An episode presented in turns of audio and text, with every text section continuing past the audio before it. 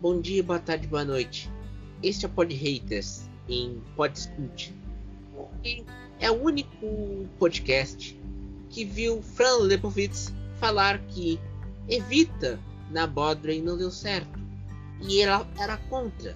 Mas hoje, depois do 3 a 0 do Santos contra o Boca, no momento que estamos gravando, estamos fazendo essa grande homenagem. Troncai for me, Argentina! oh, the volta! A foto espompando! Oh!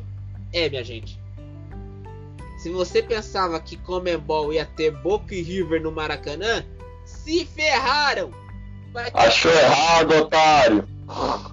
Aqui! Quem manda aqui é nós! Nada de Argentina em território brasileiro, com exceção das Argentinas lá no sul do país. Mas aqui não! Boca e River, fora! Muito bem. Está aqui hoje Davizinho e para a montagem deste Pod Haters Pod Cults, a gente recebeu o Davizinho. Ele teve uma pesquisa muito hábil. Ele foi, ele foi é, catedrático em sua pesquisa no Google. Me mandou uma lista de 100 filmes que estão entre os mais antecipados para 2021. Se a pandemia permitir, é claro. E além de uma outra lista de indicações ao Oscar da Variety. Além das informações que a gente vai ter hoje sobre o CAD na questão Universal Warner. Uh, Davizinho, você quer, a gente quer começar aqui uh, nessa questão dos filmes da filme da Film, The Film Stage, que aliás é um excelente site de cinema. Eu vou, você escolheu cinco filmes. Mas eu quero fazer uma menção honrosa, porque temos um filme brasileiro nessa lista, que é, o, que é o número 99, que é Argelino por Acidente, do Carinha Nuz. Pra quem não sabe, o Carinha Nuz que já fez filmes O Céu de Sueli, grandes filmes do cinema brasileiro, Praia do Futuro. Esse filme dele já, já foi comentado até na GQ, que é aquela revista de masculina para gente que é que tem alto poder aquisitivo. Não é para nós dois, tanto eu como Davizinho. Eu ganho essa revista do meu dentista que gasta muito. Esse o Angelino por acidente, Davizinho. Você acha que ele vai fazer uma boa carreira nos festivais de cinema da Europa ou até mesmo no Oscar? É, é assim, é, é realmente muito muito cedo, né? Dizer assim, é, é extremamente difícil. Mas o Karim, ele tem uma. É, o diretor, ele. Tem, quer dizer, bom dia, boa tarde, boa noite, né? Antes de começar a falar já, eu me apresentei. É, e eu acho assim que ele tem. Ele, ele teve ali uma.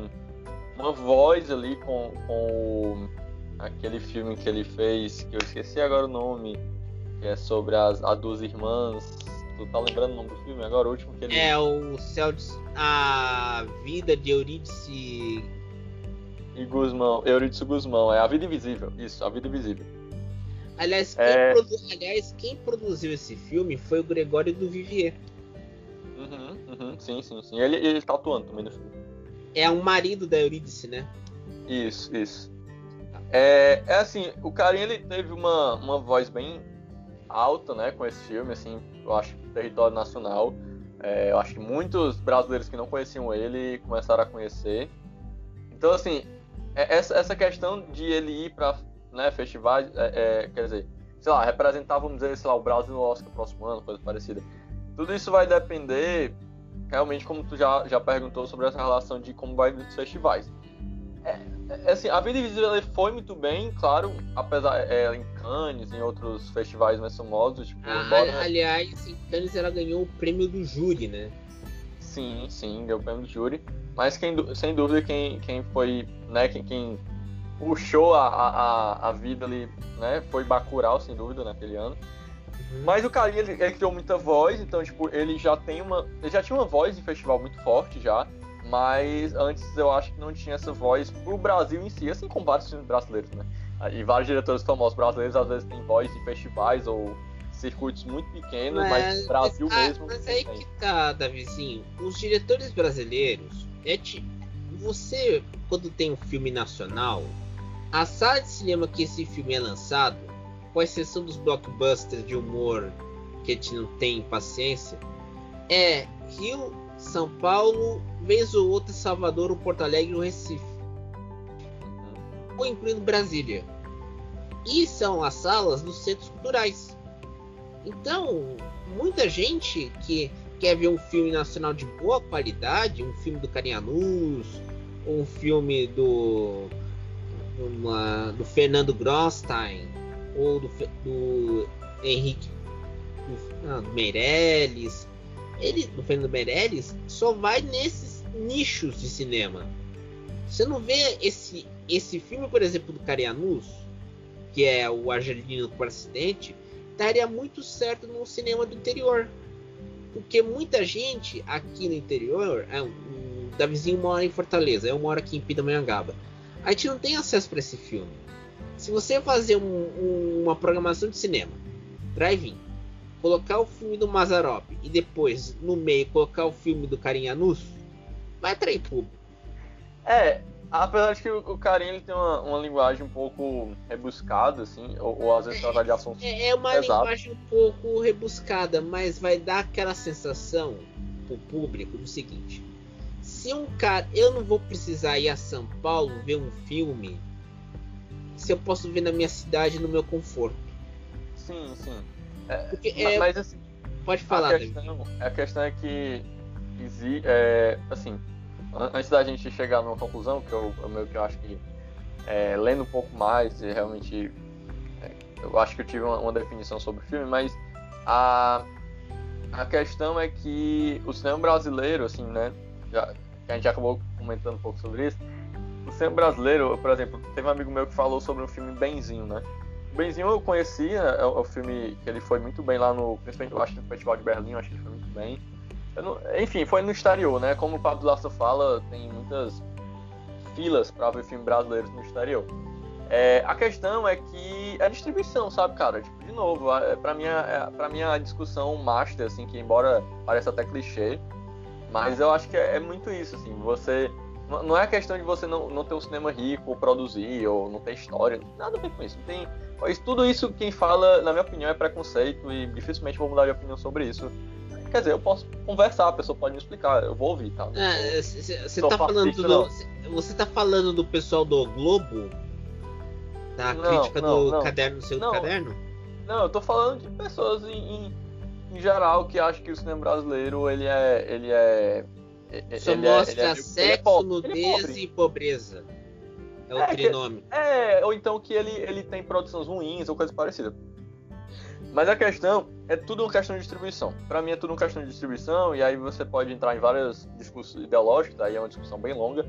Mas para mim é tudo uma questão de distribuição e um filme do Karim, do Karim pode ser, pode ser que no interior, como tu disse, realmente é, o interior às vezes a gente subestima porque algumas pessoas subestimam a noção de o cinema dentro do interior. É, é, por exemplo, aqui no Ceará tem tipo, eu acho que quase não tem nenhum assim. É, então, assim, tanto que tem o, o filme do Cine Hollywood, né, que é muito icônico aí. É, então, o cinema brasileiro, é, para mim, o fator máximo de ele não fazer muito sucesso é, é tudo uma questão de, de, sabe, distribuição, limitações, seja o governo ou não. Enfim, é, sabe, esse é o grande problema. O problema de onde ele vem, quais origens, as, as, as debravações sobre o assunto, aí é outra questão, mas o grande problema. Ah, aliás, é, é central, tema de, é aliás, é um tema do debate do próximo. É, vamos fazer um debate sobre o cinema brasileiro com os nossos especialistas. Friso, Luciano, eu e o você deve vir Diego Caglia. Sim, vamos ter que debater. Precisa sim. Mas para mim, é, como eu falei, embora pareça clichê ou até simplista, quando você pensa o que é distribuição no cinema, aí você começa a ver que esse não é um problema só clichê, é, você dizer que é central. É, é, é, um pouco mais, talvez, até sobre a história do cinema brasileiro no, é, no Brasil, sabe? na, na lista de filmes que você me mandou. Mas só pra, só pra terminar, só pra terminar. O, o filme do Karim, eu acho que esse não é o, o projeto que vai. Que embora ele possa até fazer sucesso no, nos festivais, mas não vai ser esse o filme que vai é, de novo trazer aquela ideia que, ó, oh, o Karim, será que vai levar o Brasil pro Oscar? Não, porque ele é um filme, é, como tem na descrição, no, nesse site que você descreveu, né, o The Film Stage, que é um é, site... É, é que esse site noção. é que a maioria desse filme do Karim é, é feito em francês. Sim, é, pela, pela relação dele... É, Com a Argélia. Isso, Argélia.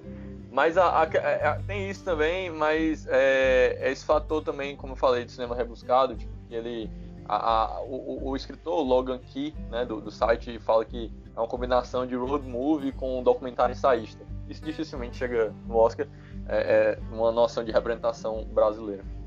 Exatamente. No número 68, meu filho, o filme Cadman, que é uma refilmagem de um filme dos anos, 80, nos anos 90, em que para quem não se lembra, um, uma lenda urbana de um negro que morreu diante de um enxame de abelhas. Quando é invocado no banheiro, ele começa a matar meio mundo. É, Davizinho, esse filme do Candyman tinha como produtor, que é a diretora Aninha da Costa, mas tinha como produtor o Jordan Peele. Para quem não sabe, ele, ele dirigiu Corra e produziu o filme Us que aqui no Brasil foi traduzido como Nós. Você acha que ele está fazendo um cinema mais Monty Python, mais, não diria não Monty Python, mas um cinema mais o de Allen no, no viés do terror? É, eu acho que eu entendi a noção do de Allen. É, cara, é, eu acho que eu, eu acho que sim, é, é assim a minha concepção do que eu vi de. É, é, eu gostei da questão do foi interessante. Porque o Allen ele, ele pega. É, eu tava até lendo, vendo recentemente o Scoop, né? Ele pega essa. essa esse fator inteligente. Aliás, você tem que me agradecer, porque eu mandei a foto do livro Cuca Fundido e o senhor citou lá no, no Letterboxd. Sim, sim, citei sim. É, exatamente, por isso mesmo que eu citei. E aí o, é, o, o, como o Diallo ele pega essa, essa questão intelectual americanizada, europeia e funde, conflita, né? O, o Jordan, é, que, que cria, acaba criando uma noção mitológica nos filmes dele, né? Não deixa de ser.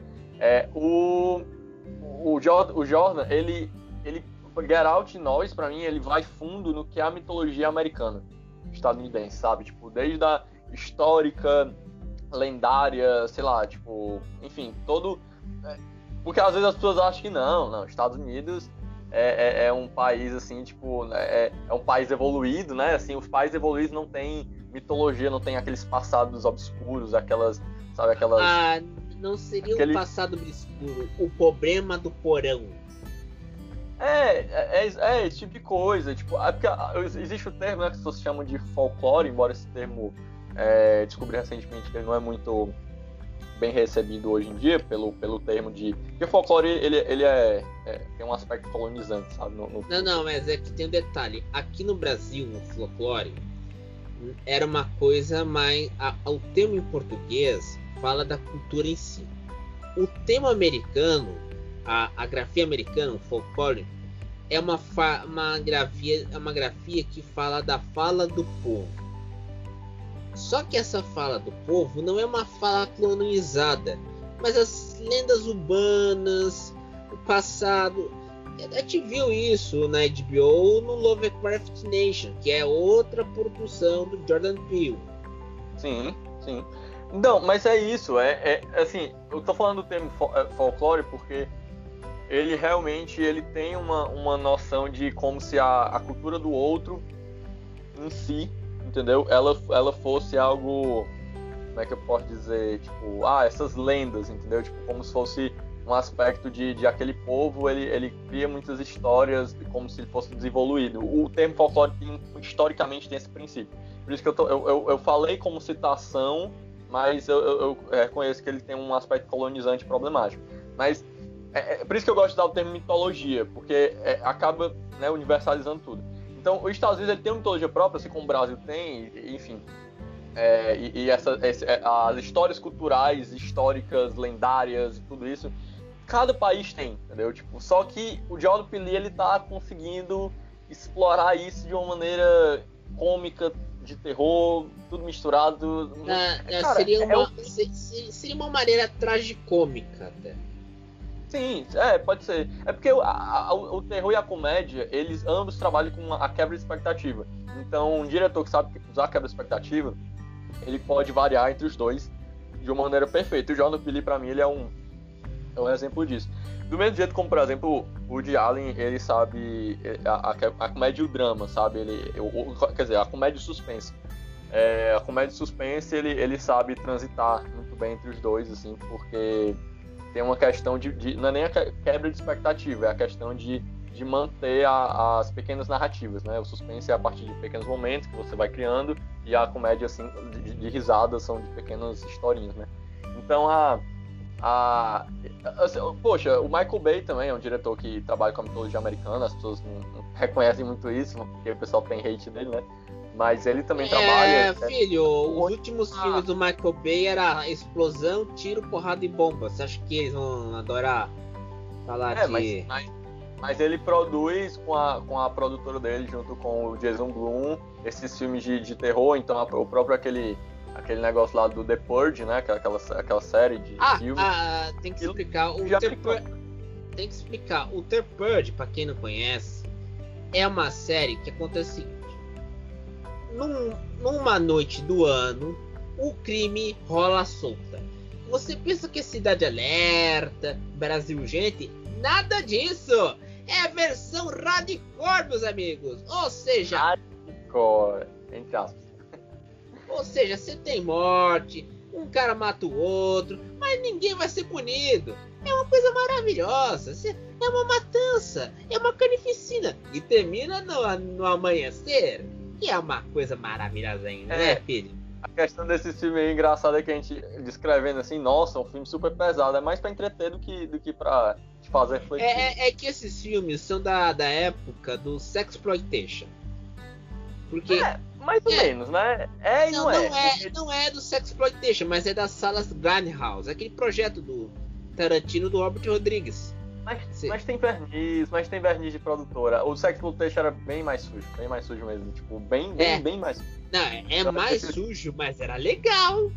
É Sim, que... mas é, eu, eu, sei, mas eu tô falando que, tipo, esses filmes que eu tô falando é, da, da, de produção. Por exemplo, Get Out, Nós e esses filmes de Jason Blum com o Michael Bay, que criam essa questão mitológica americana é, eles não têm, tipo assim, eles têm sangue, tem, tem sujeira mostra, americana, é, um, é, né? é, é, um, é um sangue bonitinho, você quer dizer? É, são, são, são assim, o de Jordan Peele, não, ele já é, um, é uma coisa mais trágica do horror mesmo. Mas o, apesar de ter um, um pouco de comédia ali, tipo, um pouco mais de, de entretenimento ali em volta. É, e crítico, né?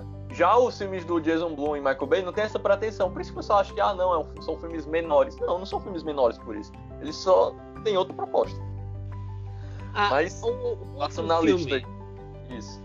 Outro filme que eu tenho que citar é Paolo Sorrentino com The Hand of God.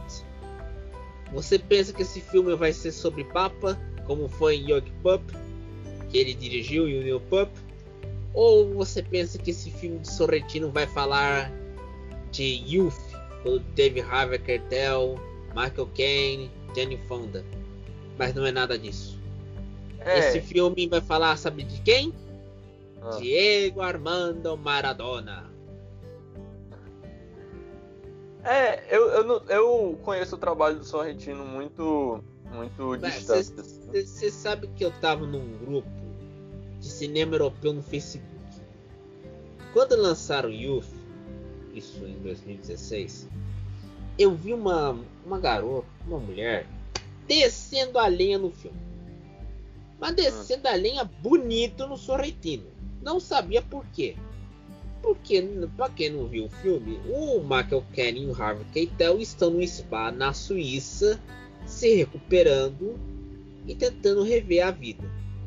E tem uma cena de nudez de uma mulher nua entrando na piscina. Aí, meu amigo, os caras desceram a lenha. Sabe como que brasileiro né, né? Né, né Davizinho? E aí, tudo, todo mundo desceu a lenha. E ainda mais que ele conseguiu se reabilitar com essas séries que ele produziu para Sky Atlantic, que é o Teu Young Pope e o New Pope. Sendo no Young Pope você tinha o Jude Law e no, no New Pope o John Malkovich. Acho que ele tá, tá conseguindo com o Hand of God, fazendo homenagem ao Maradona. É uma homenagem involuntária, porque o Maradona morreu antes do filme ser lançado com esse filme ele está conseguindo fazer uma, um cinema muito bom. Um cinema que você pode ver e falar, é um entretenimento, mas é uma coisa de um esmero muito bem feito. Acho que é bom. Se vocês querem ver um bom filme, Hand of God, número 96, escrito por Eric Ann. Meu caro Davizinho. Não nem mais o que falar, você descreveu perfeitamente. Próximo da lista, da sua lista, diga aí. O próximo da minha lista. Último, né, o... né? Falta é, dois meu... Né? Ah, tem que fazer hate? Tá bom. Eu falei, tem, tem que ter dois pra hatear. Não, eu, eu tô dando. Tô, eu assim dizer. Ah, tem um pra hatear agora. Não, não, não, não, pera aí. Não, hate depois. Fala do quinto lugar aí, o primeiríssimo lugar aí. Falei.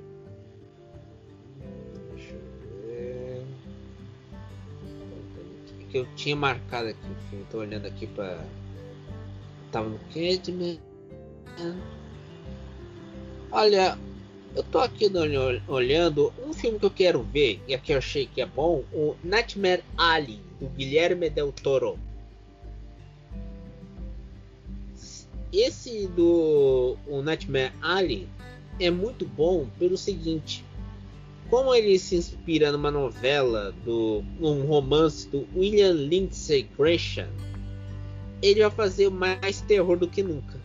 Só que esse hum. terror vai ser um terror estrelado que você tem Bradley Cooper, Kate Blanchett, Tony Collette e Rooney Mara.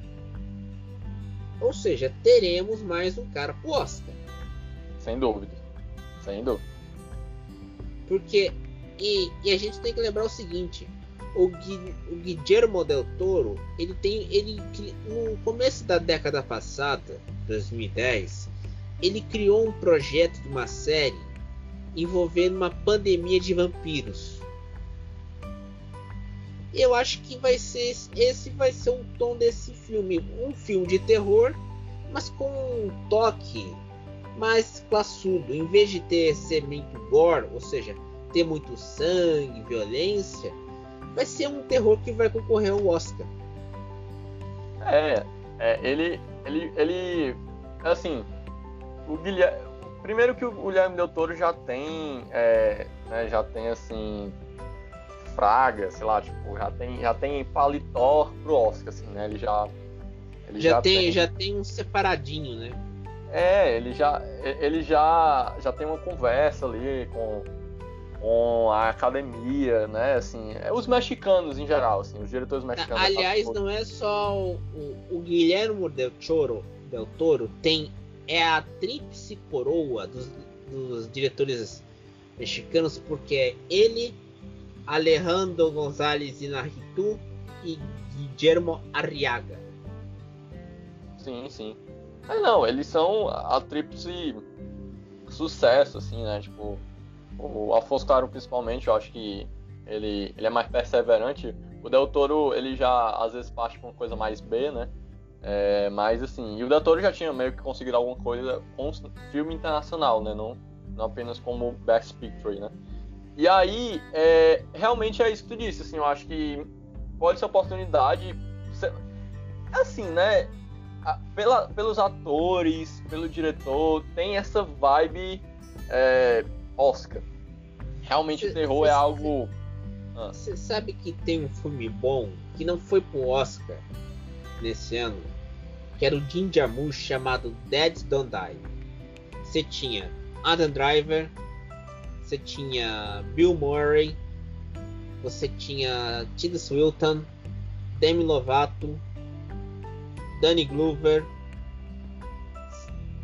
Quem era o ator do Boardwalk Empire? Não vou lembrar.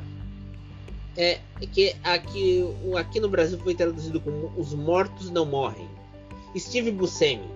Ah, lembra? sim, você quer. Uhum. Então, esse filme, eu acho que o filme do Del Toro vai ser aquele filme de baixo orçamento, mas com aqueles artistas que querem trabalhar com ele.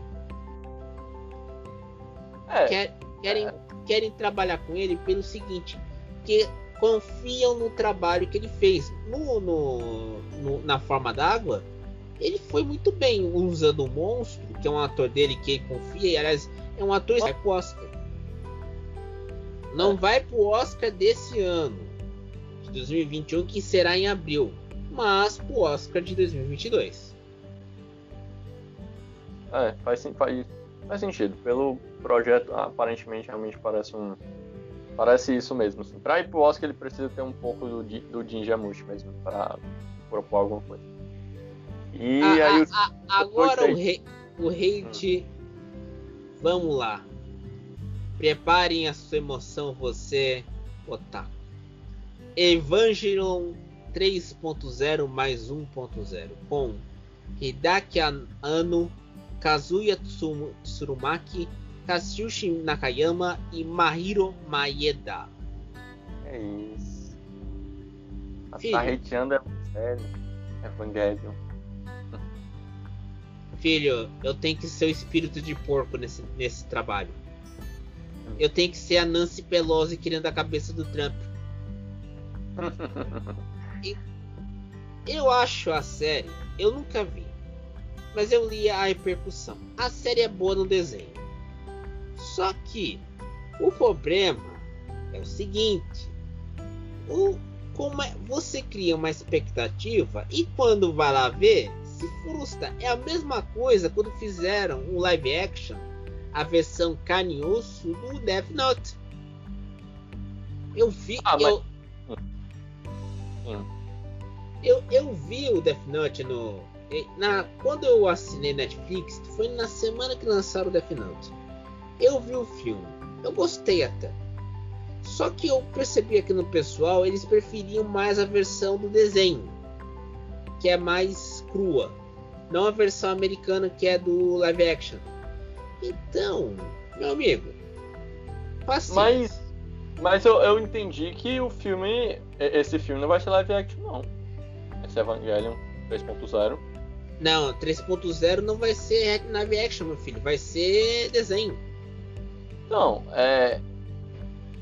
Mas tudo bem, justificado hate, né? Falando igual o Choque Futuro, justificado hate pra falar de cultura. Agora, o, última, o último filme que vai pro hate e vai por um bom motivo é Riders of Justice do Anders Thomas Jensen. Meu amigo, se você pensava que Mads Mikkelsen faria aquela, aquele olhar de Hannibal Lecter. Veja a foto de Riders of Justice. Meu amigo, ele parece o, Eric Cantona, o jogador do Knight dos anos 90 que era mais conhecido por dar porrada na, na torcida do que fazer gol. Entendi. Tá, Não, justificado. Mas... Mas eu, eu acho que é, eu acho que é uma boa do o filme tem um hate, mas é uma boa é uma boa oportunidade pro Mads fazer um filme, vamos dizer assim, alternativo. Ele já fez filmes em, na Dinamarca. Ele fez um filme sobre um amante nos anos, no século XVIII. Ficou bom até. Mas eu acho que ah, é. ele faz, né? Ele faz filmes. Em, em geral, o que eu saiba, ele, ele, ele já faz esses filmes europeus e, de certa forma, menores. É, mas realmente ele. É, é, hoje em dia a cara dele tem mais voz do que qualquer outra coisa. Qualquer outra coisa. Muito bem, Davizinho. Vamos lá. Vamos lá para a lista. Vamos lá para minha lista. Deixa eu ver se eu. A, a questão. Não, encontrei. É, começando por No Time to Die. Sem tempo para morrer, irmão do 007, né? Do diretor mas, Carrie mas, mas, Oi, peraí. Mas, mas vão lançar o filme ou vai só pro streaming? Não, aí esse negócio da Warner e tal, não sei. É, é o filme de lançamento de 2021. se vai pro stream, se vai pro cinema, a Warner que se vire com seus processos, não tô nem aí. A questão é, esse filme vai lançar esse ano, eu espero. É, esperamos que todos os filmes que até agora citamos estreiem esse ano, né? Pode ser que não estreie também. Mas... É, a, gente, a gente não sabe se vai ter cinema aberto até o final desse ano. Exatamente, exatamente. E aí, pensando aí, altas expectativas para esse filme, eu tenho o 07, o diretor Kerry Fukunaga. É, já quero que vá embora, né? O Daniel Craig, eu já Tá, é o fim, acabou, tá ótimo já. Achei. Último filme, por favor. Você não, ah. você não sentirá saudades de Daniel Craig saindo do mar com aquele corpo tão mar, marombado de academia no filme oh. de 2006? Oh, saudade, saudade só tem quando você perde. Entendeu? Então, enquanto ele tá, não tá pra sentir saudade. Só dá pra sentir vontade que ele sai. Então, o diretor Kerry Fukunaga, eu acho um diretor que tem muito cinema ainda para fazer. Ele fez a série Maniac, é, que é bem cinematográfica e tal. É, embora eu achei meio, meio lenta ainda. É, quer dizer, eu nem terminei de assistir, mas é uma série que eu gostei muito, do jeito como ele trabalha as questões visuais. E você pode ver também que Beast of No Nation é um, é um filme também que ele sabe muito sobre perspectiva. Eu acho que No Time to Die, é, esse filme 07, eu acho que vai ajudar a finalmente eles fazerem o Spectre realmente 007, não o Spectre do Sam Mendes, tá entendendo a diferença? Porque o Spectre é um filme, é, é o 007 cutizão para ganhar Oscar, tá Ele é o filme de 007 que eu vou tratar o 07 como velho para dizer que eu estou progredindo na visão do 07, sendo que o 007 nunca fica velho, entendeu? Fala igual Choque de Cultura, ele nunca fica velho, ele sempre tá novo, entendeu? Não, mas aí tem o seguinte, o, o Sam Mendes, quando fez Spectre, ele todo. Skype todo não, desculpa. Perdão, Skyfall.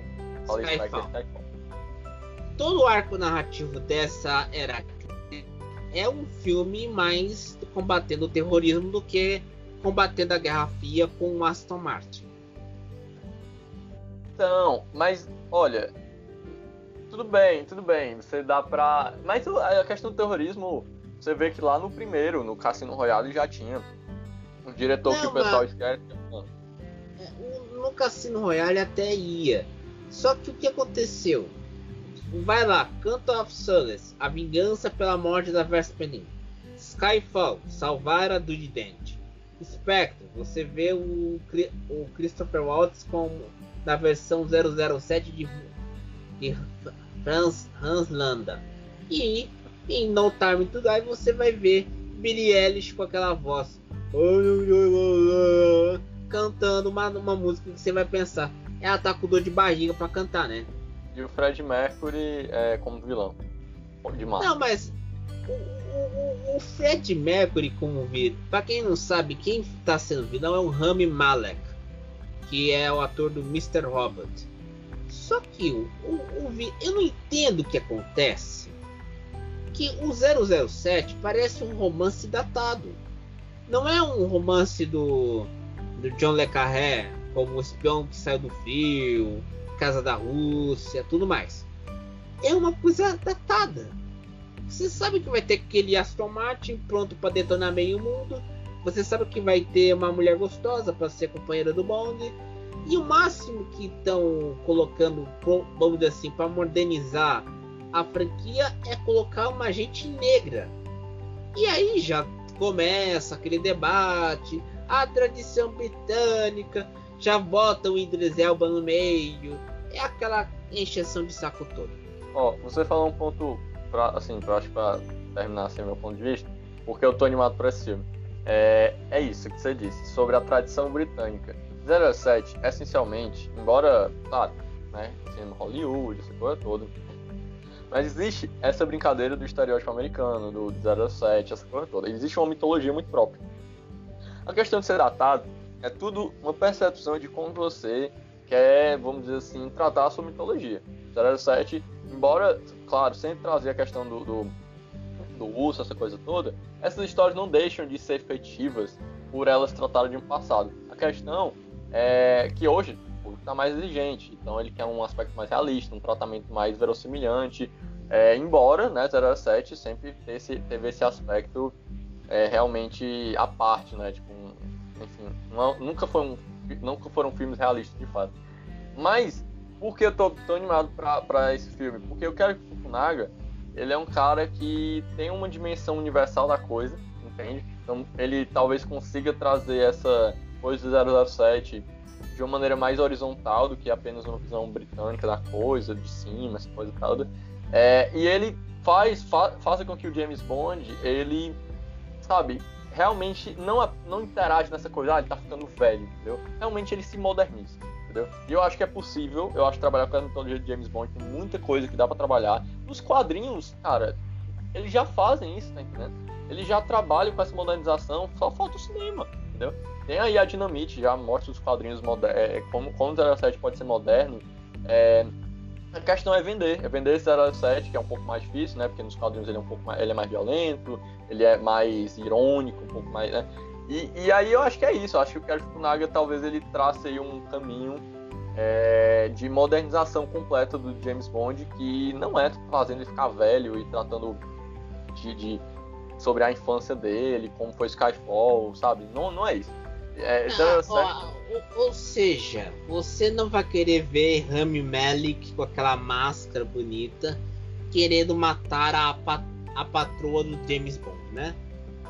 Ah, não, tranquilo. Pra mim, não, não tenho, não tenho preferência em relação à história. só acho que Skyfall é superestimado, só isso. Não é, não, não é que ele é ruim, só acho que ele é superestimado. E eu acho que ele, ele não trabalha tão bem com a, com a mitologia 07. Eu acho que ela, ele mais ele coloca como legado, como um negócio tipo antiquado, do que realmente perseverar coisas de entretenimento, sabe? Tenta fazer um filme sério a partir disso. Acho, acho meio desleal um pouco. Mas passando para minha o segundo colocado, é, quer dizer, meu, meu, quarto colocado, né, de alta expectativa, é, é um filme, vamos dizer, a, a, estreia de uma diretora, é a Rebecca Hall. Rebecca Hall, para quem não conhece, eu acho que já deve ter visto, é uma atriz que quem viu lá o Homem de Ferro 3 lembra que tinha uma, uma, uma personagem cientista que ela uma, uma, de cabelo preto, branquinho e tal. Ela, ela é uma atriz é, é, que sempre é britânica, né? Que permeia aí por alguns filmes, às vezes mais de às vezes não. É, é um pouco independente ou não. Mas sempre tá em alguns dramas. É, provavelmente o, quem, quem tá ouvindo a gente vai, vai se dar uma pesquisadinha vai saber, ah, sei quem é, já, já vi em algum filme. E ela tá de, começando esse filme, essa direção é chamado. É, é nesse filme chamado Passing, não tem provavelmente título em português. É, passing e... é, é, a tradução literal seria a passagem. Exatamente. E por que eu fico animado? Primeiramente porque é, eu já. Um pouco que eu conheço da Rebecca Hall em relação a, vamos dizer assim, apreciação artística que ela tem, ou na, nos filmes que ela ela é protagonista, como o jeito como ela, por exemplo, tem um, tem um filme que ela conta que eu tô procurando aqui o nome, não vou encontrar. Mas ela, eu acho que é Christine, não lembrei o nome, se chama Christine. E esse filme, ele, ele vai trabalhar questões da TV e tal, tipo, enfim, ela, ela, ela sempre se coloca em materiais que, normalmente, quando os atores se tornam diretores, eles se colocam em filmes como, como atores, é, exatamente naqueles que provavelmente eles contar, eh, gostariam de contar também, sabe, como diretores. Então, a, a narrativa aí da, da história da Rebecca Hall nos filmes, embora não seja super mega animadora, nossa, o que é que ela tem de mais? Ela tem alguns vislumbres de uma britânica que é, parece ter uma apreciação artística interessante. E eu fico animado, é uma expectativa, né? Não tem nada concreto, nunca dirigiu antes, mas. É... E ela está escrevendo também, né? É uma adaptação, de, uma, de, uma, de, um, de um livro. Enfim, eu, eu, eu tô animado porque, eu, sei lá, eu, eu gosto da Rebecca Hall. Não, não tenho nenhum feitiço por ela, nada disso, só realmente in, in, estou intrigado, estou intrigado. Mas passando aí, quer falar alguma coisa? Ah, nada. Agora vamos para, para o que interessa. Não, Beatles, não, não peraí, falta, falta, falta três filmes ainda. Não, é, é eu tô no terceiro filme que você tá na lista. Ah, e sim, isso realmente interessa mesmo. Realmente interessa mesmo. Vai, fala. The Beatles, The Get Back. Peter Jackson fazendo um documentário sobre It Be, o último álbum dos Beatles, junto com Abbey Road. E esse documentário, pela primeira vez, será, vamos dizer assim, é a primeira produção que será distribuída na plataforma adulta da Disney Plus, a Stars.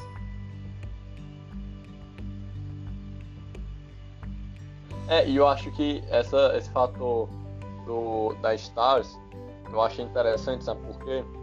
Porque a, é, é, é o trailer saiu no Disney Plus, o trailer do filme, né?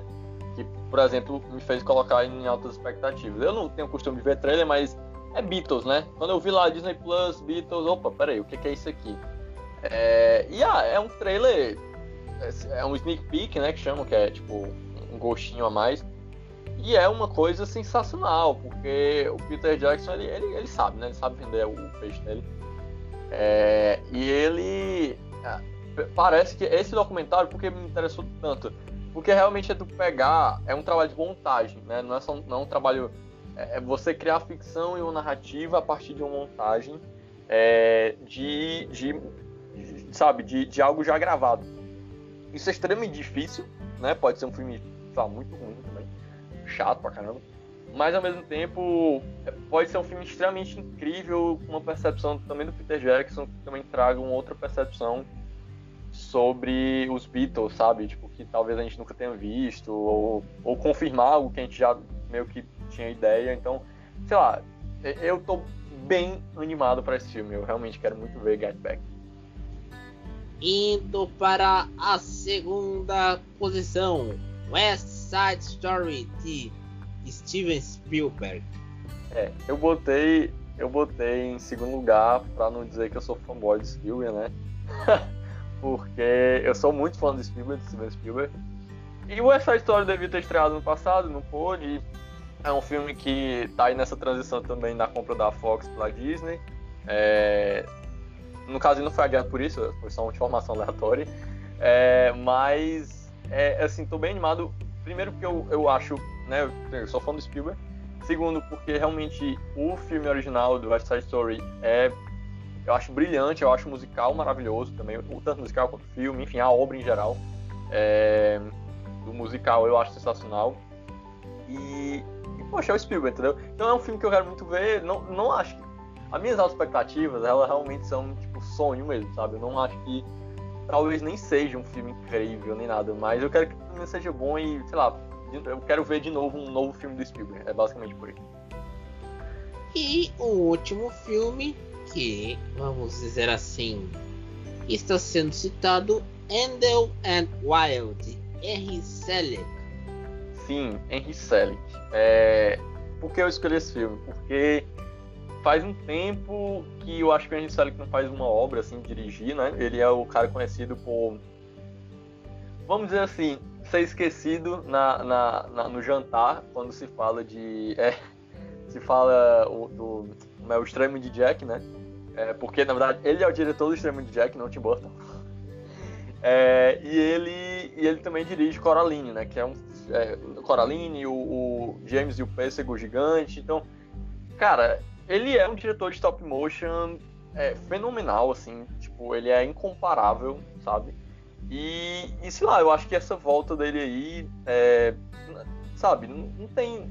É, me deixa totalmente animado, sabe? Ele também tem uma. É, tem o Jordan Pili e o. E o Keegan, né? Tipo, é, é porque eles faziam um set de comédia, né? O, o Jordan Pili e o, e o, e o Michael Kay lá, aqueles dois. Tinha uma série, era, era Jordan Key, uma coisa assim. Jordan Key é uma série de comédia que era a série, que era a única série na TV americana que tirava sarro do Obama. Isso, isso, isso, exatamente, isso, perfeito. E aí eles vão estar no filme do Henry Selick, é, que fala sobre irmãos demônios, sabe? Então, tipo, cara, é de novo esse gótico, eu acho que ele, ele, ele nunca foi, tipo, filhinho do Tim Burton, sabe? Ele tinha aspectos semelhantes, mas Acho que as pessoas confundem muito ele com o Tim Burton, acho que mais pelo, pela estética. Mas o Selig sempre foi muito mais. abraçou muito mais o terror do que o Tim Burton. O Tim Burton, Tim Burton não é do terror, susto ou, ou aprende, sabe? É mais o terror na questão da diferenciação, na descategorização da realidade. Então, tô bem animado, tô bem animado. Vai estrear pela Netflix. Então, poxa, é, sem dúvida aí, preste atenção nesse filme, Henry Selig. Ele é muito bom eu faria uma observação porque te deixou passar um filme que antes de ir pros haters, que é Sim. Cry Macho do Clint Eastwood. Porque a gente pensava que o senhor Eastwood iria se aposentar hum. depois de A Mula. Só que ele está dando um tomé em meio mundo, porque esse hum. filme é outra vez o Clint Eastwood interpretando ele mesmo como um pai, vamos dizer assim, desajustado e hum. que, que vai, vamos dizer assim, mostrar como ele vai resolver os, as pendengas da vida.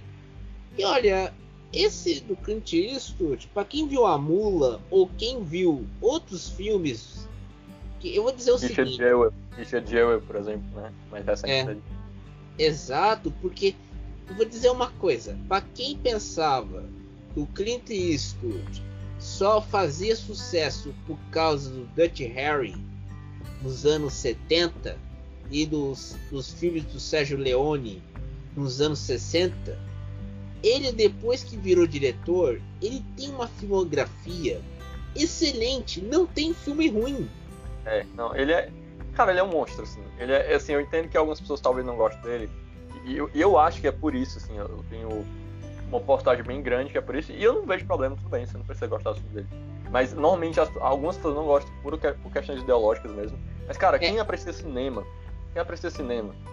É, cara, o Clint Eastwood é ele é um cara assim que ele ele não, tipo, ele vai fundo, ele conhece muito a sociedade americana. Ele tem uma percepção dele e, cara, ele trabalha, sabe, é, é parece que sempre, é, é, eu não sei, ele é tipo um conservador anárquico, entendeu? Isso é muito louco, é tipo um paradoxo imenso.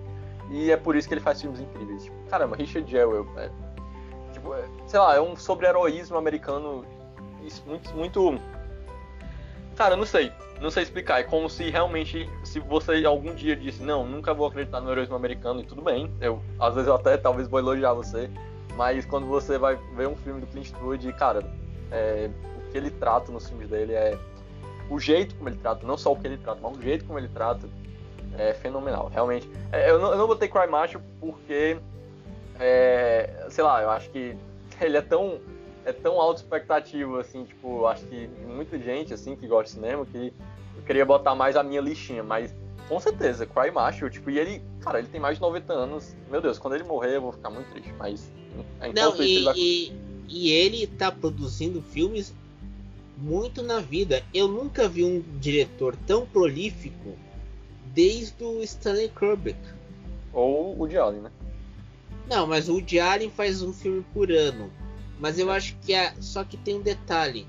O, o Kubrick e o, e o Eastwood não fizeram filmes ruins. O ah. Allen teve. O Luciano que entende de Allen comentou com isso conosco. A fase do de Allen nos anos 90 é uma fase esquecível. Mas a fase dele depois de Match Point em 2006 tem filmes muito bons. Uhum. Então é, é outro padrão. Agora, indo pro hater. É. Vamos lá. Adam McKay, Don't Look Up. Hum. Cara, é só por hate mesmo, sem brincadeira, tá? Quer dizer, não, é um pouco de hate que eu não gosto do Adam McKay, não gosto da... Eu não gosto dessa fase dele hollywoodiana de pegar atores famosos e apelar pro Oscar. É, cara, não, entendeu? Tipo, ele pode ter feito a série de HBO dele muito boa, ele, o filme de comédia dele também é muito bom, mas essa fase, sabe, de tentar ser inteligentão, ser espertinho, uma ironia. É, ah, cara, assim, assim, eu não. Eu nem acho necessariamente ruim, sabe? Não são filmes ruins. É, tipo aquele do Vi, Vice, né? Vice, enfim.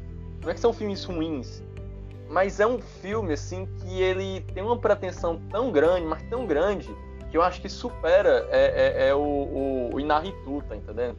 É, e, e, o Inaritu, pelo menos, ele, ele faz filme, é, é, tipo assim, ele, não sei, ele, ele tem, ele tem, sei lá, ele tem câmera, sei lá, não sei, ele, ele tem base, não sei, ele, ele tem cinematografia pra ser pretenso. Mas não, Aldo cara, tá demais. Eu, eu, eu não, assim, é um. É, beleza, é meio besta, tá? É um hatezinho realmente besta, mas só, é só pra também fazer propaganda do filme, não deixa de ser. Mas eu acho que um filme que supera esse Don't Look Up é o The Friend Dispatch, do Wes Anderson. Ah, é. Ah, mas o Wes Anderson. Ah, não, não. sei, não sei. O Wes Anderson é, é um negócio. Ele, ele sempre é superestimado, porque ele tem uma estéticazinha. Né, é, é não, mas a estéticazinha dele de casa da Barbie funciona, pô. Funciona, exatamente. Tipo, é, eu acho que mesmo ele sendo superestimado, ele é bom de qualquer forma. Ele é um, ele é um diretor. É porque talvez a estética dele fale mais, mas quando você entende o que ele tá fazendo nos filmes dele, cara, é, não é à toa que os atores gostam de trabalhar com, com o. com com o Anderson, sabe? Tipo, não é um negócio, tipo, aleatório. É, é realmente porque ele desafia. Ele, ele, sabe desafiar os atores no filme dele, que é como tu disse. É, é, tipo um caso de boneco. E não é fácil, tipo, tu fazer um filme nessa, nessa estética de boneco. Porque os atores, cara, pega o Owen Wilson, tá entendendo? O Owen Wilson, ele. Todo mundo sabe os estereótipos dele como ator, sabe? Então o, o o exemplo ele pega atores às vezes ruins, ou tá, não necessariamente ruins, mas estereotipados, sabe? Tipo, que, que, você vê que, cara, ele sempre faz esse filme. Ele pode até fazer bem, mas ele sempre faz esse um único tipo de filme. E ele consegue aproveitar isso pro filme dele e não. É, tipo, e mudar, entendeu? O ator. O ator ele é outra coisa, ele não, ele nem aparece, ele realmente vira um boneco que o exemplo usa. Isso não é fácil. Isso não é. Essa direção é. dele nunca é fácil. E, e, outro filme que vai pro hate é Malcolm e Marie do Sam Levinson por que eu tô, botei no hate? Vamos lá, né? Todo mundo agora vai me hatear por causa disso. Parece um filme muito um trailer maravilhoso, preto, preto e branco, com a Zendaya e o filho do, do Denzel Washington. Então, é porque. Ah, é porque assim, é, é só fazer um hatezinho pro Sam Levinson. E eu espero que ele não. É, ele, ele não fique tão popular quanto eu acho que ele talvez fique. É, eu acho que ele vai ficando popular é, não por uma questão de qualidade, mas por ele acertar no que as pessoas querem no momento exato. Então, por exemplo, o Zendaya foi um sucesso, o Zendaya tá tendo voz, fazendo os papéis que ela quer como mulher. Filho do, do Denzel Washington tá crescendo aí, fez até Tenet e tal. E aí tu bota um casalzinho durante a pandemia, de dois casais dentro de casa. E aí tu bota, distribui na Netflix, bota em preto e branco. Se vai concorrer ao Oscar, não vai, não tô nem aí mas uma coisa eu sei, Sam Levinson, depois que fez a, a série é, Euphoria, na HBO, tá se achando no nível que ele pode até ser bom, mas eu espero que ele não chegue na pretensão do Adam McKay. E sim, eu sou contra diretores pretensiosos, porque para mim, arte boa é arte com humildade. Pô, falei, ponto final. E ainda na lista, o filme número um dessa lista da Filmes The Film Stage é Annette, de Leon Carrá. E Leon Carrá, esse filme vai ter Adam Driver como Isso. protagonista. E para quem não se, para quem não se lembra, Leon Carrá fez dois filmes é, lendários no cinema francês: Boys Met Girl e Mauvais. É outro Cara, padrão, né? É outro padrão. E, e aí a gente percebe a gente percebe que o Adam Driver, ele nunca, nunca, ele sempre, na verdade, nunca não. Ele sempre foi muito maior do que qualquer elenco de Star Wars, né? Ele com o Kylo Ren ali, ele, ele, ele, ele cara, é um atorzão. É, é um grande ator, é um grande ator. Não, Sem mas eu acho que eu acho que nós prestamos atenção nisso quando ele fez a série The Girls da HBO. É, é que, ele consegue, ele consegue fazer dentro da série, é tipo é aquela série de HBO, tipo, é sempre aquela questão de uma série é, meio série, meio, meio, meio, jovem mesmo, né? Tipo, pelo meu título e tal. Só que aí ele realmente consegue passear por essas duas coisas muito bem, né? Então, tipo, ele realmente faz o, cara, o homenzinho gritando e tal, conhecido por atuações histéricas, mas ele realmente também consegue ser engraçado. Então, é, cara, é um, é um atorzão.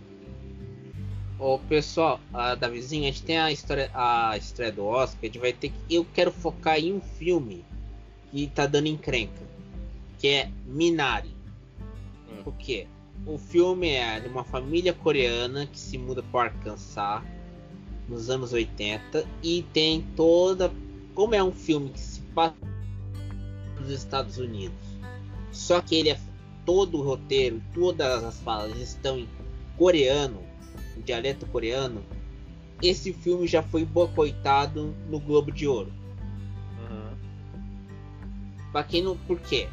Esse filme, por mais que tenha um atores americanos e atores americanos de descendência coreana, para muitos, a Associação dos Correspondentes Estrangeiros de Hollywood tirou o filme da reta porque quer privilegiar a produção de Hollywood.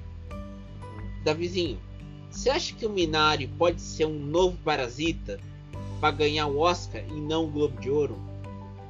Cara, ser sincero, eu, eu realmente não. É assim. É, pode ser que é, essa tua pergunta seja já uma previsão muito boa. Eu não consigo, não consigo dizer nada sobre isso. Assim, tipo, é, é realmente tem esse efeito de, de novo, quebrar né, essa linha de, dos americanos que não gostam da legenda, coisa parecida. Mas eu não sei se, cara, eu não, acho, não sei se tem. Minário, eu acho que não tem força é, de produtora tão grande quanto é, a Neon deu pro, pro Parasita, tá entendendo? Porque Oscar é de produtora, então, tipo. Produtor não, distribuidora, na verdade. Enfim, as duas coisas. É então, produtor assim, e distribuidor. É, é, então assim, é difícil. Eu, eu acho. Pode ser, pode ser que no final aqui a gente tá gravando esse podcast agora e. Nossa, o César acertou. Mas eu não faço, eu não faço realmente ideia. Não, a, a, só, só mais um filme, antes que a gente tem que ir pra questão da Universal Warner, que é o Pai. Que é o filme do. O, o a último trabalho do Anthony Hopkins que é um homem que se que recusa ter assistência da filha, na, por mais que ele envelheça, porque ele quer, ele quer ficar no, no apartamento dele. E o Anthony hum. Hopkins já ganhou um Oscar por causa do Silêncio dos Inocentes em 91, porque o Oscar de 91 foi conhecido como o Oscar do Terror, porque nos, nas categorias de melhor ator e atriz, quem ganhou o melhor ator foi o Hopkins com o Silêncio dos Inocentes e quem ganhou no melhor atriz foi Cat Bates com o filme Misery, que ela interpreta uma enfermeira que terror, toca o terror em cima de um paciente, que é o escritor que mata a personagem favorita dela. Uhum. Eu acho que dá certo. E olha, é. quanto, e olha que o Anthony Hopkins está quase está há mais de 40 anos sem beber e desde então ele não tem feito filme ruim. É, e é, e é famoso aí pelo Westworld também. Até, até por Transformers, né? Agora ele é famoso. Não, mas você sabe que ele transcendeu a cultura, a cultura pop. Sim, eu acho que eu acho que isso que é bom você ver. Apesar que no caso do, do Oscar de melhor ator, tá estão colocando também outros. O The Roy Lindo do Destacamento 5. Sim, sim, sim. É, tem, tem esse tem a, e o Chadwick Boseman pelo, pelo A Voz Suprema do Blues, né? Uhum. Esses são os atores, assim. Cara, é assim, é porque o Oscar esse ano. É, Aí tem que explicar, o Oscar não vai ser em fevereiro, vai ser em abril. E nesse ano abriu a sessão os filmes de streaming Netflix, Amazon Prime, HBO poderão concorrer mesmo não sendo exibidos nos cinemas. Pois é. E aí é, abre muito, muda tipo, muito a, a, decisão aí de, de, como vai ser essa votação. Votação no sentido não como votar, né? Mas a, o que as pessoas vão escolher. É, mas assim, é, a, a, revista Gazeta, a Gazeta falou muito bem, né? Tipo, como vai ser realmente é, dominado por filme independente, porque Blockbuster quase não lançou e. Enfim, né? Teve. É, é acabou que a questão é, de distribuição é, nos streamings é muito para cinema independente, é muito melhor, muito mais do que para o custo financeiro que os blockbusters gastam. então, assim você, só para listar aqui, né, o, a, que a Gazeta falou dos 10, né, tipo, a gente pensou um pouco na Variety também, mas eu gostei da lista da Gazeta. É, a Gazeta vai, vai incluir aquele filme da Frances McDormand, o Normaland. Sim, é, eu ia chegar nele. Mas assim, primeiro, vou falar aqui, só na listar, tá? Só para listar. É. Em décimo lugar seria Relatos do Mundo, né? É, como talvez possível indicado a melhor, melhor filme que é do Paul Greengrass, que tem um Tom Hanks, né? Paul Greengrass é, é quem, quem fez o, o Identidade. O- Não, Identidade. Fez, a, fez dois Não, filmes da fez-. Ele fez o Voo 93 da United, o Greengrass e os filmes das, da franquia Bourne, os dois primeiros. Isso, ele é famosinho também. É, e tem o Tom Hanks, isso ajuda muito. É, o filme, mas eu acho inesperado, mas é, dá certo, né? Também é, é bem efetivo aí contra o, o Trump, que é o Bo- Borat. E a gente sabe como a academia é democrata. Borat 2 Ah, realmente- mas é, você acha que vão dar o Oscar do Borat por causa da cena do Giuliani abrindo a, ba- a braguilha? Não, não, mas eles, eles vão querer dar, um- dar uma, uma imagenzinha pro Borat, só pra dizer uma representatividade. A- a- a- aliás, o, Sarah, o, o Sacha Baron Cohen vai entrar no cinema, no Oscar, com dois filmes: O Sete de Chicago e Borat. de chegar nele. Aí depois a gente foi- já citou Minari, aí destacamento onde você também citou, que é o filme do Spike Lee, que também tem o, o Chadwick Boseman.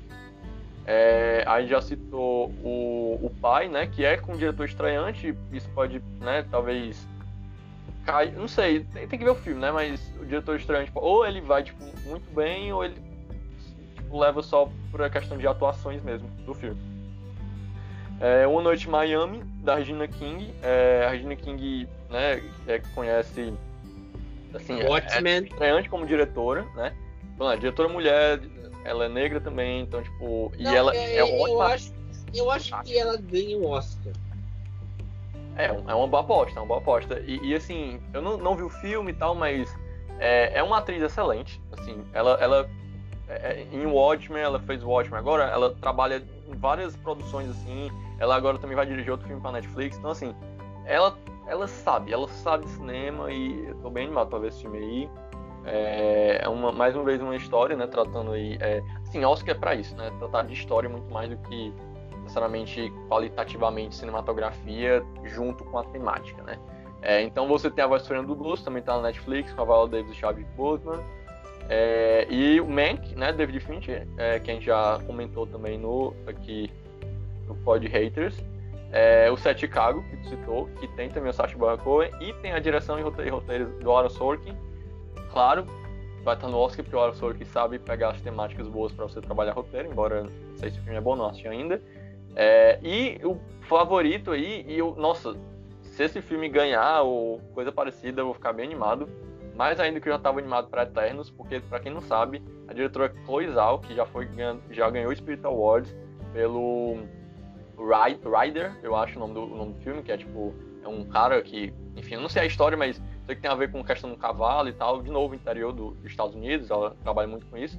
É, e, e ela, é, é, assim, ela tá dirigindo esse filme, ela vai dirigir Os Eternos, filme da Marvel, e ela tá com a atriz a Frances McDormand, né, que ganhou o Oscar não faz muito, muito, muito tempo. Não, ela ganhou, ela ganhou o Oscar por causa de três anúncios de um crime. Isso. E aí, é, mais uma vez, assim, eu acho que a história do filme é muito Oscar, né? Assim, ela, mas assim, ao mesmo tempo que é muito Oscar, é muito coisal, entendeu? Então, é um filme independente. E é isso, eu tô bem animado aí, eu não vi o filme ainda, mas eu se ela se der muito bem no Oscar, eu fico ainda mais feliz e fico mais animado para ver os Eternos. E espero, assim, que a, a matéria que que ela deu junto com as falas do, do Kevin Feige dizendo que ela tá gravando do jeito que ela quer, num, num set de filme, sem set de filmagem, tá gravando realmente em, em, é, em campo aberto mesmo, em tipo em, é, tem um nomezinho pra isso, é, eu esqueci.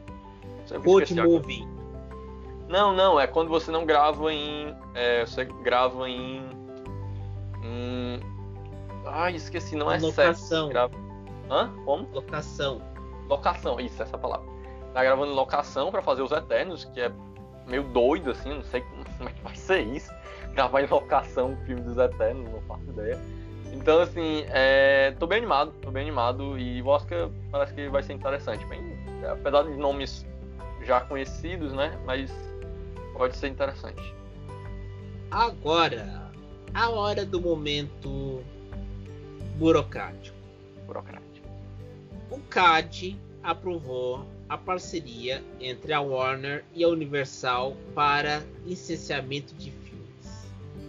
Ou seja, a Universal poderá produzir filmes tanto nos Estados Unidos como no Brasil e tanto Warner como Universal terão uma mesma produtor, mesma distribuidora para esses filmes no cinema. Olha, eu não sei não, Davizinho. Mas eu acho que aquela notícia que te deu falando sobre a questão da AMC, da Universal, uhum. mostra que com a pandemia os estúdios vão ter que cortar custos. E o corte de custos não vai estar tá na produção dos filmes, mas vai estar tá na distribuição dos filmes. Perfeito, perfeito. Não, já, já fez a análise, a gente já podia sair aqui e terminar o programa. Mas, cara, não. é isso. É, é, não, tu fez a análise perfeita, perfeita. É porque o problema da pandemia não é necessariamente a produção. A gente vê que tem muitos filmes que estão aí produzindo e tal, é, é, seguindo as regras aí da, da, de saúde. Então, assim, a questão de, de produção mesmo é, e de investimento, tipo, sei lá, eles arranjam algum canto, entendeu? Mesmo que eles não necessariamente precisam roubar nem nada para fazer filme mas, cara, tem pessoa, é arte, entendeu? Não, para. As pessoas vão produzir alguma coisa, arranjar dinheiro em algum canto. Mas distribuir, distribuir é uma questão de uma fase que normalmente é puramente, vamos dizer assim, nos aspectos dimensionais, puramente capitalista, entendeu? Como você vai distribuir aquilo. Então, assim, porque é, é, realmente é o que muitas vezes, por exemplo, a gente fez, a gente falou de uma lista aqui do Stage Film, de filmes cults, né? maioria cults, é, embora com diretores mais, né, tipo Henry Selick, Coraline e tal, filmes é, pop também, mas, é, ou Steven Spielberg também, mas muito dessa, sei lá, que é pop, é, é, é pop, é cult, muito tem a ver com a questão da distribuição. Então, assim, você vê como os blockbusters adiaram, como, sei lá, você não tem grandes produções realmente no Oscar.